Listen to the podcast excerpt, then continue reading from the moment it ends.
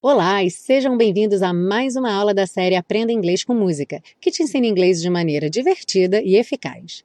Eu sou a Teacher Milena do inglesonline.in.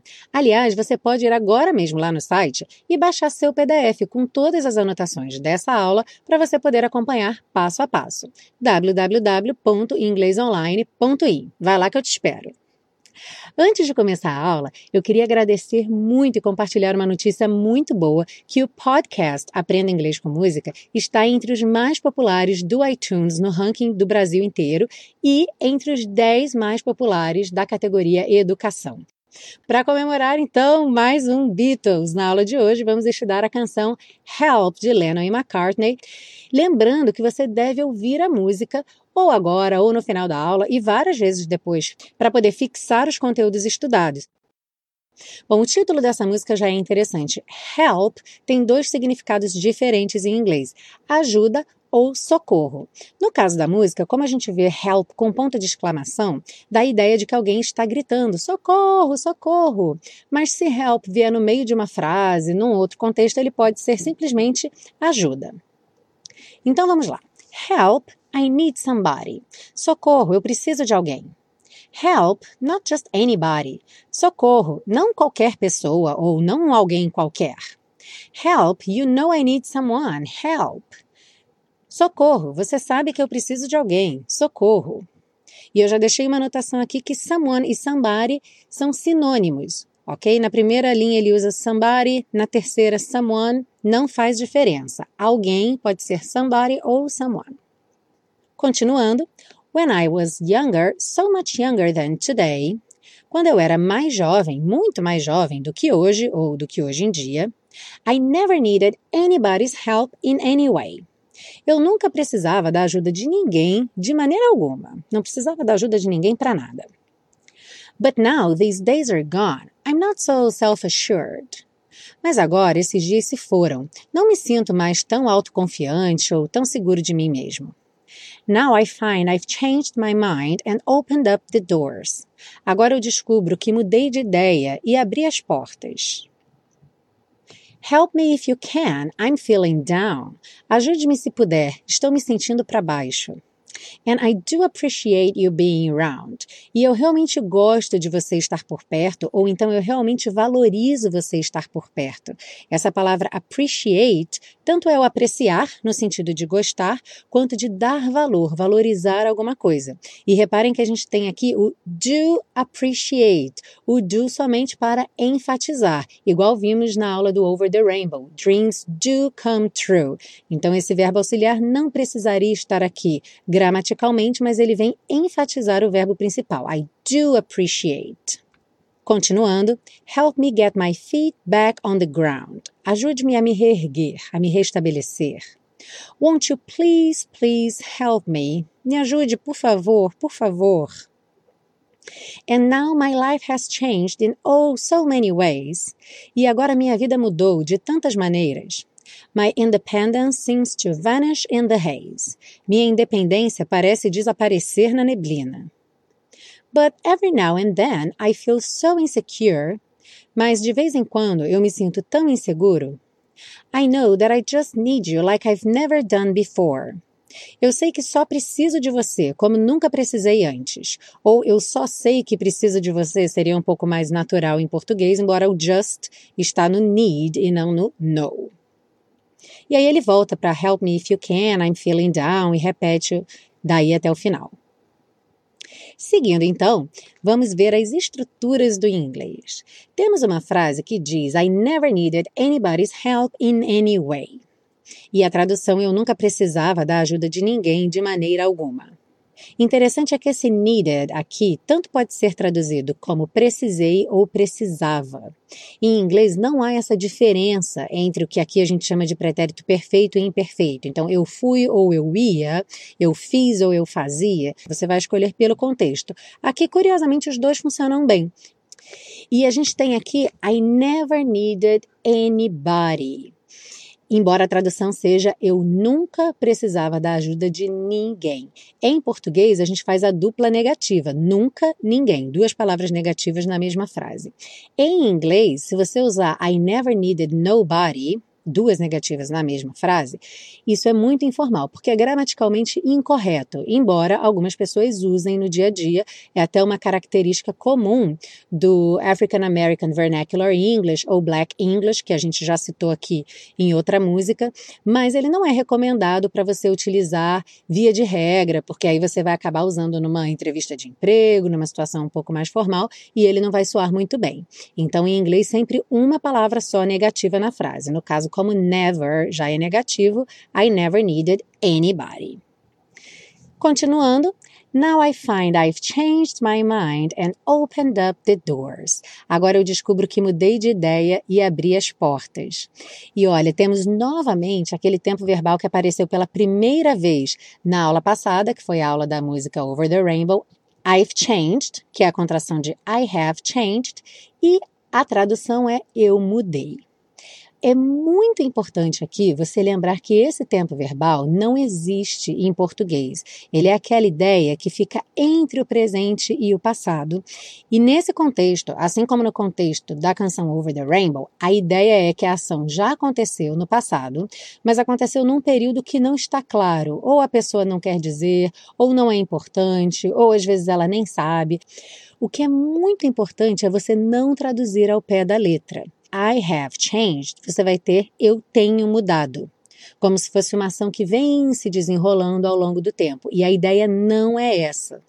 Mais à frente, no outro momento da música, ele também fala: And now my life has changed in oh so many ways. E agora minha vida mudou de tantas maneiras. Quando ele fala e agora, é que agora ele vê esse resultado. Então, também uma ideia interessante para você associar a esse tempo verbal, que é o present perfect, é essa ideia do até agora, desde algum tempo até agora. Então, nesse período de tempo, algo aconteceu e você não sabe quando foi. Esse oh so many ways que aparece nessa frase, and now my life has changed in oh so many ways, ele é somente para enfatizar. Eu até coloquei aqui um print de um artigo de um site sobre o ator Robert Pattinson, que fez o Edward na série Crepúsculo. E aí a, a notinha diz: Robert Pattinson, oh so lonely. No one ever calls or texts me. Em português seria Robert Pattinson, tão solitário. Ninguém nunca me liga ou manda mensagem. Bom, mais à frente a gente tem uma frase que diz o seguinte: Help me get my feet back on the ground. Ajude-me a me reerguer. To have or to keep your feet on the ground, ter ou manter os pés no chão, quer dizer exatamente a mesma coisa que em português, ou seja, ter uma perspectiva realista das coisas. Existe até uma frase famosa do Theodore Roosevelt, que foi presidente dos Estados Unidos, que diz: Keep your eyes on the stars and your feet on the ground. Ou seja, mantenha seus olhos nas estrelas e seus pés no chão. Sonhe, mas seja realista. Porém, na música, a frase diz Help me get my feet back on the ground. E o back aqui faz toda a diferença. Get your feet back on the ground significa pôr os pés de volta no chão, mas a ideia é se reerguer, se restabelecer. Ou seja, depois de passar por uma crise, por uma situação difícil, se você get your feet back on the ground, você está se recuperando dessa situação. E para finalizar essa parte das estruturas, temos a pergunta Won't you please, please help me? Traduzida como me ajude, por favor, por favor. Que é uma pergunta, mas não é exatamente uma pergunta, ela é mais um pedido, na verdade. Esse want you, se você traduzir ao pé da letra, seria uma pergunta negativa no futuro. Então, você não vai me ajudar? Só que essa não é a ideia. Curiosamente, em inglês existe até uma diferença cultural sobre como essa frase é usada nos Estados Unidos e na Inglaterra. Nos Estados Unidos, want you pode ser usado para fazer um pedido de uma maneira formal, de uma maneira respeitosa. Eu coloquei até no PDF no vídeo uma foto do metrô dos Estados Unidos, o metrô de Nova York, que tem escrito no assento Won't you please give this seat to the elderly or disabled? E a ideia aqui do won't you please é simplesmente de please, de fazer esse pedido para que a pessoa dê o assento a uma pessoa idosa ou com deficiência. Repare que não tem nem o ponto de interrogação, porque de fato esse won't you please não é uma pergunta. Ele está realmente pedindo, please give the seat to the elderly or disabled. Já na Inglaterra, não há essa visão do won't you please. Então lá, se você usar o won't you please, a ideia é de um apelo, de um pedido desesperado. O que se relaciona bem com a música. Se a gente pensar que os Beatles eram uma banda britânica e a música pede ajuda, dá uma certa ideia de que a pessoa está passando por um momento difícil, então bate com essa ideia cultural do want you na Inglaterra.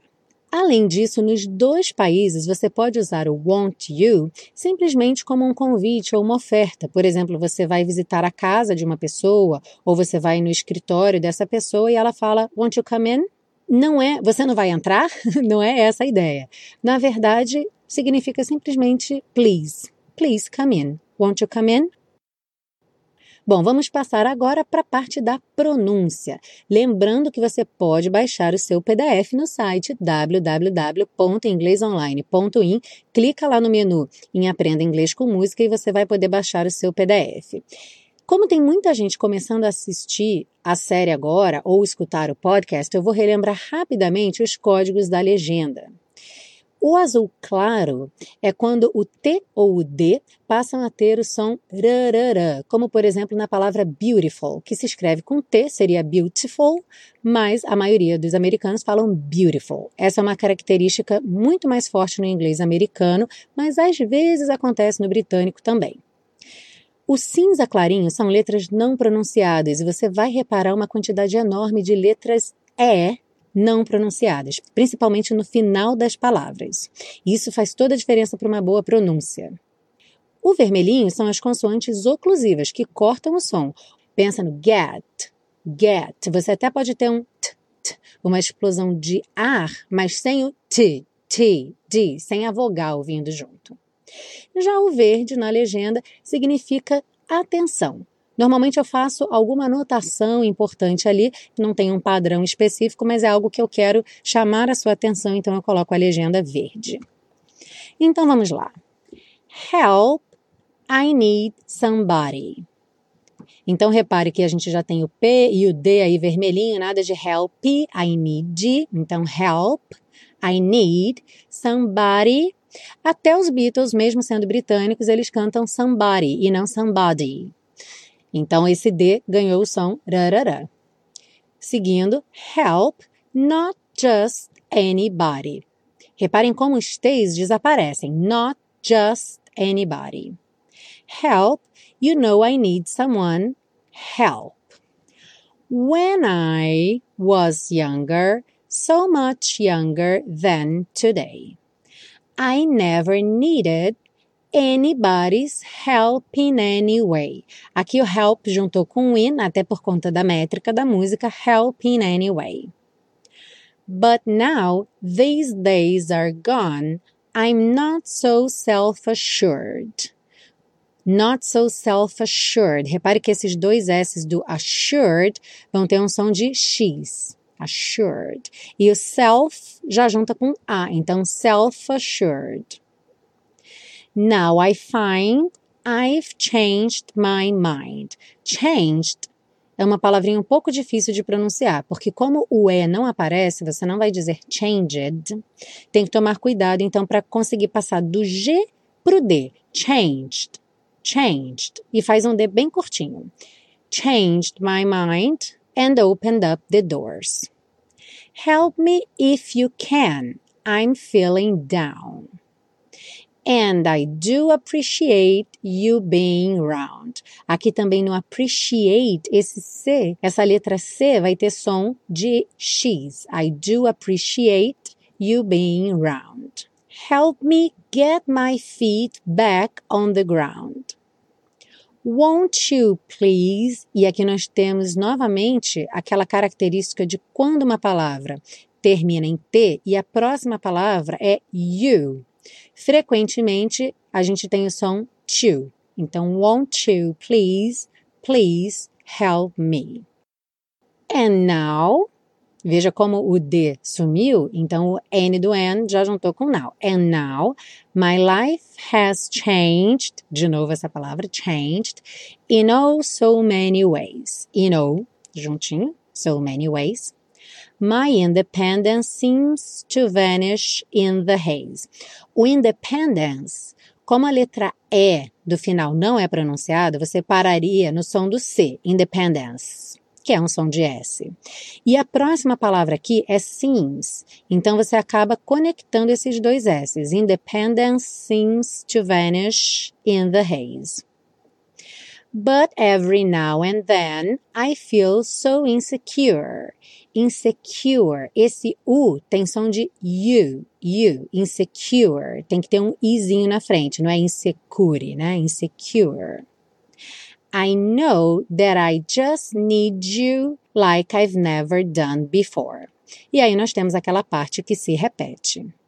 Bom, chegamos ao fim de mais uma aula de inglês com música. Se você gostou da aula, que tal me pagar um cafezinho? Na página do Aprenda Inglês com Música, bem do lado de onde você baixa seu PDF, tem um botãozinho de doação do PayPal, onde você pode fazer a contribuição de qualquer valor com esse projeto tão legal. Ó, não precisa ficar tímido, que eu não estou nem olhando. Pode ir lá rapidinho, pega seu PDF, faz a sua doação e continue acompanhando a série.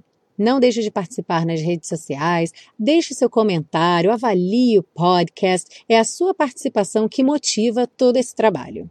Muito obrigada pela sua audiência. Eu sou a Teacher Milena e até a próxima aula de inglês com música.